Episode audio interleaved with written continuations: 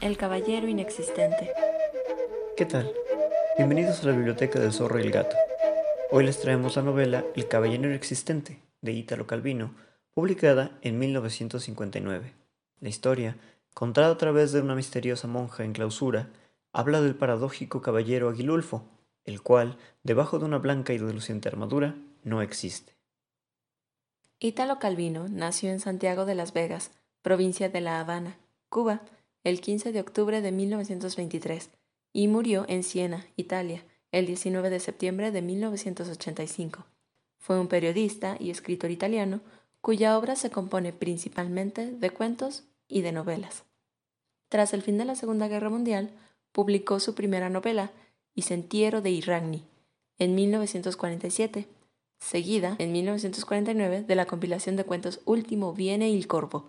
Entre sus obras destacan El Visconte de Mediado, de 1952, El varón rampante, de 1957, El caballero inexistente, de 1959, Las cosmicómicas, de 1965, Los amores difíciles, de 1970, Las ciudades invisibles, de 1972 y Si una noche de invierno, un viajero, de 1979.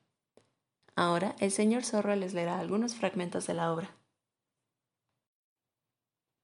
Bajo las rojas murallas de París estaba formado el ejército de Francia. Carlomagno tenía que pasar revista a los paladines, y hacía más de tres horas que estaban ahí. Era una tarde calurosa de comienzos de verano, algo cubierta, nubosa. En las armaduras servía como dentro de ollas a fuego lento. No se sabe si alguno en aquella inmóvil fila de caballeros no había perdido ya el sentido o se había adormecido, pero la armadura los mantenía erguidos en la silla a todos por igual. De pronto, tres toques de trompeta. Las plumas de las cimeras se sobresaltaron en el aire quieto como por un soplo de viento y enmudeció enseguida aquella especie de bramido marino que se había oído hasta entonces, y que era, por lo visto, un roncar de guerreros oscurecido por las golas metálicas de los yelmos. Finalmente, él oí. Divisaron a Carlomagno que avanzaba al fondo en un caballo que parecía más grande de lo normal, con la barba sobre el pecho, las manos en el pomo de la silla. Reina y guerrea, guerrea y reina, dale que dale. Parecía un poco envejecido, desde la última vez que lo habían visto aquellos guerreros. Detenía el caballo ante cada oficial y se volvía para mirarlo de arriba abajo. ¿Y quién sois vos, paladín de Francia?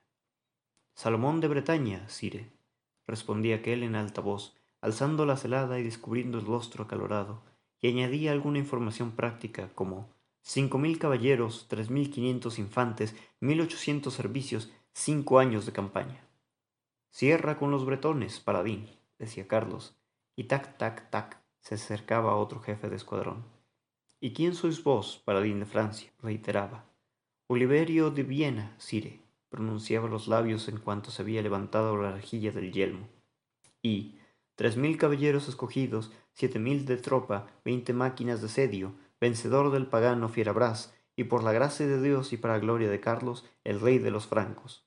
Bien hecho, bravo por el bienés, decía Carlomagno, y a los oficiales del séquito, Flacuchos estos caballos, aumentadles la cebada. Y seguía adelante. ¿Y quién sois vos, paladín de Francia? repetía, siempre con la misma cadencia. Bernardo de Montpellier, sire, vencedor de Brunamonte y Galiferno.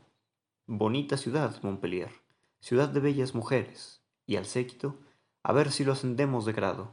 Cosas que dichas por el rey son de grado, pero eran siempre las mismas monsergas desde hacía muchos años. ¿Y quién sois vos, con ese blasón que conozco? Conocía a todos por las armas que llevaban en el escudo, sin necesidad de que dijeran nada, pero así era la costumbre, que fueran ellos quienes le descubrieran el nombre y el rostro. Quizá porque de lo contrario alguno, con algo mejor que hacer que tomar parte en la revista, habría podido mandar ahí su armadura con otro dentro. Alardo de, Dordoña, del duque Amón. Estupendo alardo, ¿qué dice papá? Y así sucesivamente ta ta ta ta ta ta ta ta ta ta ta ta ta ta Walfredo de Monjoy, ocho mil caballeros excepto los muertos, ondeaban las cimeras. Un guier danés, Namo de Baviera, Palmerín de Inglaterra. Anochecía. Los rostros entre el ventalle y la babera ya no se distinguían tan bien.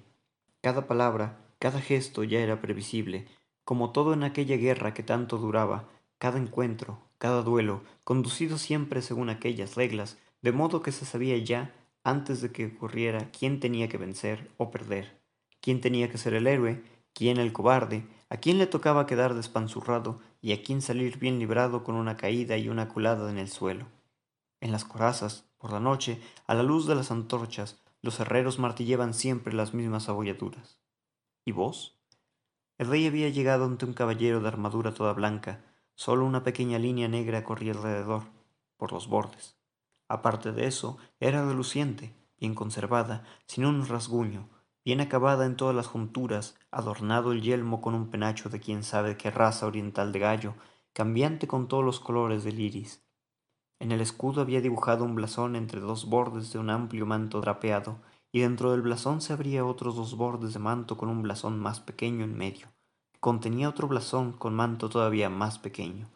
Con un dibujo cada vez más sutil se representaba una sucesión de mantos que se abrían uno dentro del otro y en medio debía haber quién sabe qué, pero no se conseguía descubrirlo. Tan pequeño se volvía el dibujo. Y vos ahí, con ese aspecto tan pulcro, dijo Carlomagno que, cuanto más duraba la guerra, menos respeto por la limpieza conseguía ver en los paladines. Yo soy. La voz llegaba metálica desde dentro del yelmo cerrado, como si fuera no una garganta, sino la misma chapa de la armadura la que vibrara, y con un leve retumbo de eco. Aguilulfo Emo Bertrandino de los Gildivernos y de los otros de Corbentrans y Sura, caballero de Selimpia, Citerior y de Fez. Ah, dijo Cardomagno, y del labio inferior, que sobresalía, le salió incluso un pequeño trompeteo, como diciendo, si tuviera que acordarme del nombre de todos, estaría fresco. Pero enseguida frunció el ceño. ¿Y por qué no alzáis la celada y mostráis vuestro rostro? El caballero no hizo ningún ademán. Su diestra enguantada con una férrea y bien articulada manopla se agarró más fuerte al arzón, mientras que el otro brazo, que sostenía el escudo, pareció sacudido como por un escalofrío. Os hablo a vos, ¿eh, paladín? insistió Carlomagno. ¿Cómo es que no mostráis la cara a vuestro rey? La voz salió clara de la babera. Porque yo no existo, sire. ¿Qué es eso? exclamó el emperador. ¿Ahora tenemos entre nosotros incluso un caballero que no existe? Dejadme ver. Aguilulfo pareció vacilar todavía un momento. Luego, con mano firme pero lenta, levantó la celada. El yelmo estaba vacío. Dentro de la armadura blanca de iridiscente cimera no había nadie. Pero, lo que hay que ver, dijo Carlomagno. ¿Y cómo lo hacéis para prestar servicio si no existís? Con fuerza de voluntad, dijo Aguilulfo, y fe en nuestra santa causa. Muy bien, muy bien dicho. Así es como se cumple con el deber. Bueno, para ser alguien que no existe, sois avispado. Aguilulfo cerraba la fila. El emperador había ya pasado a revista a todos. Dio vuelta al caballo y se alejó hacia las tiendas reales. Era viejo y procuraba alejar de su mente los asuntos complicados. La trompa tocó el rompanfilas. Hubo la desbantada de caballos de costumbre y el gran bosque de lanzas se plegó. Se movió ondulante como un campo de trigo cuando pasa el viento. Los caballeros bajaban de la silla, movían las piernas para desentumecerse, los escuderos se llevaban los caballos de la brida, Después de la confusión y la polvareda, se destacaron los paladines, agrupados en corrillos en los que se agitaban las cimeras coloreadas, para desahogarse de la forzada inmovilidad de aquellas horas con bromas y verbatas, con chismes de mujeres y con honores. Aguilulfo dio unos pasos para mezclarse con uno de estos corrillos. Luego, sin ningún motivo, pasó a otro, pero no se abrió paso y nadie se fijó en él. Permaneció un poco indeciso detrás de este o aquel, sin participar en sus diálogos y luego se apartó. Oscurecía. Sobre la cimera las plumas irisadas parecían todas ahora de un único e indistinto color, pero la armadura blanca resaltaba aislada sobre el prado. Aguilulfo, como si de repente se hubiese sentido desnudo, hizo ademán de cruzar los brazos y encogerse de hombros. Después se recobró y, a grandes pasos, se dirigió hacia las caballerizas. Cuando llegó, encontró que el cuidado de los caballos no se llevaba a cabo según las reglas, reprendió a los palafreneros, impulsó castigos a los mozos, inspeccionó todos los turnos de faena, redistribuyó las tareas explicando minuciosamente a cada uno cómo había que ejecutarlas y haciéndose repetir lo que había dicho para ver si habían entendido bien.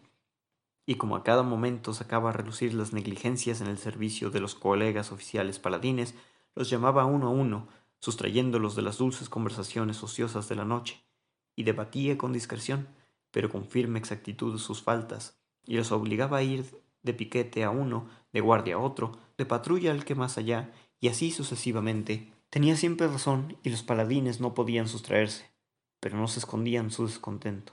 Aguilulfo, Elmo Bertrandino de los Gildivernos y de los otros de Corventrans y Sura, caballero de Sempilias Interior y de Fez, era ciertamente un modelo de soldado, pero a todos les era apático. Veamos. La obra de Calvino pasó por diferentes periodos. Sus primeras obras pertenecen a lo que se considera el neorealismo italiano.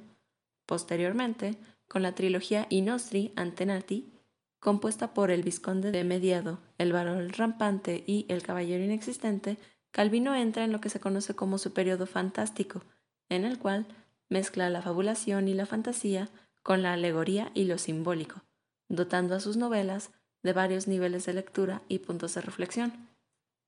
¿Qué nos puede comentar de esto, señor Zorro? Pues El Caballero Inexistente es una obra bastante curiosa. Como mencionabas, lo que pasa con Calvino es que uno puede leer solamente la anécdota como tal, pero también si uno se empieza a fijar puede encontrar estos simbolismos, estas alegorías, no solamente a personajes famosos o obras famosas, sino también a la Italia de su tiempo. Lo que aquí vemos es una reflexión entre el no ser de Aguilulfo, pero que tiene la voluntad y la muestra lo que debe de ser, y posteriormente con este personaje que es su escudero, que es todo lo contrario, es la persona que existe pero no tiene voluntad per se.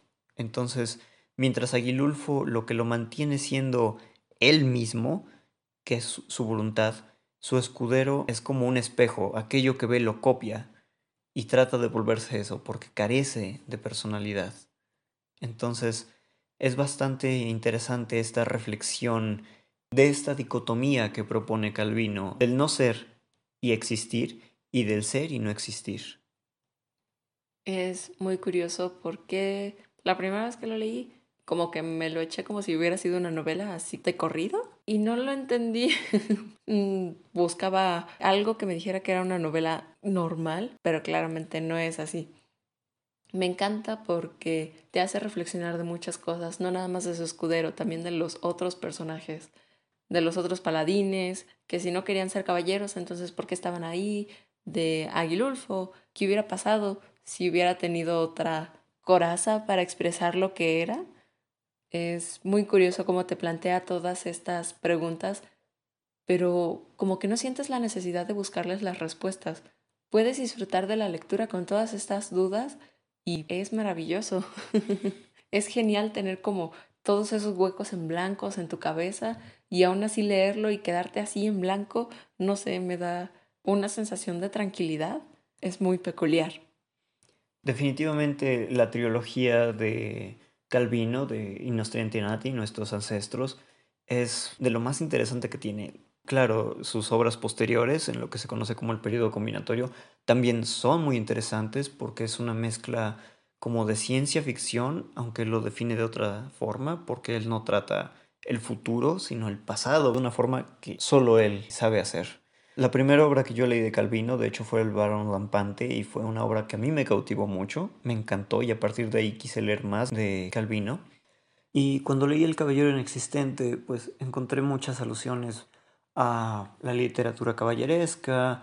Hasta cierto punto uno puede encontrar como cierta similitud en el tema de los dos amigos entre Aguilulfo y su escudero, una cierta similitud, podríamos decir, a Don Quijote y Sancho y que al igual que ocurre entre Don Quijote y Sancho, un cambio entre Aguilulfo y su escudero también ocurre. Además de esto, pues están otros personajes que vale la pena analizar, que son esta mujer disfrazada de paladín y el joven caballero que quiere destacar en la guerra, quiere hacerse de un nombre. Es muy curioso cómo cada uno de los personajes se podría decir que tiene un objetivo, una razón de ser, pero es diferente de la razón de ser que tiene Aguilulfo. Siento que los otros personajes tienen más cosas por las cuales vivir. Van a tener otras experiencias fuera de la guerra. Pero Aguilulfo no puede tener otra cosa más que ser caballero. Es curioso cómo ese mismo propósito de existir te va aislando de conocer otras clases de experiencias. Que de hecho el conflicto de esta obra se da cuando se pone en duda el hecho de que Aguilulfo sea un caballero. Entonces todo esto simbra los cimientos de quién es y tiene que buscar una respuesta para mantener su existencia. También me encanta cómo en ese problema principal, que solamente involucra a Aguilulfo y a su escudero, se van dando vueltas y giros y subes y bajas por la historia y vas encontrando a otros personajes que también tienen sus propios problemas, pero a la vez se unen con el principal. Me encanta cómo al final se cierran los hilos, pero a la vez no. Es algo maravilloso que te deja pensando y como mencioné, si no le encuentras respuesta, está bien tener ese nada, ese aguilulfo. te conviertes en como un aguilulfo, como existes, pero no, y está bien. Es curiosa la sensación que te deja este libro. Pues muchas gracias por acompañarnos en este episodio, en este que ha sido nuestro mes de autores italianos, sin haberlo planeado de esa forma. Les recordamos que pueden seguirnos en Instagram en arroba biblio-sorrogato y que junto con este episodio estará ya el reto de lectura de este mes y para el mes de marzo es un autor de tu país. Nos gustaría mucho saber de dónde nos escuchan y qué autor han elegido para leer durante marzo y por qué. Recuerden que nuestra bandeja está totalmente abierta para sugerencias de libros, opiniones, saludos, etc. Gracias por acompañarnos y nos vemos en nuestro próximo episodio. Hasta luego. Adiós.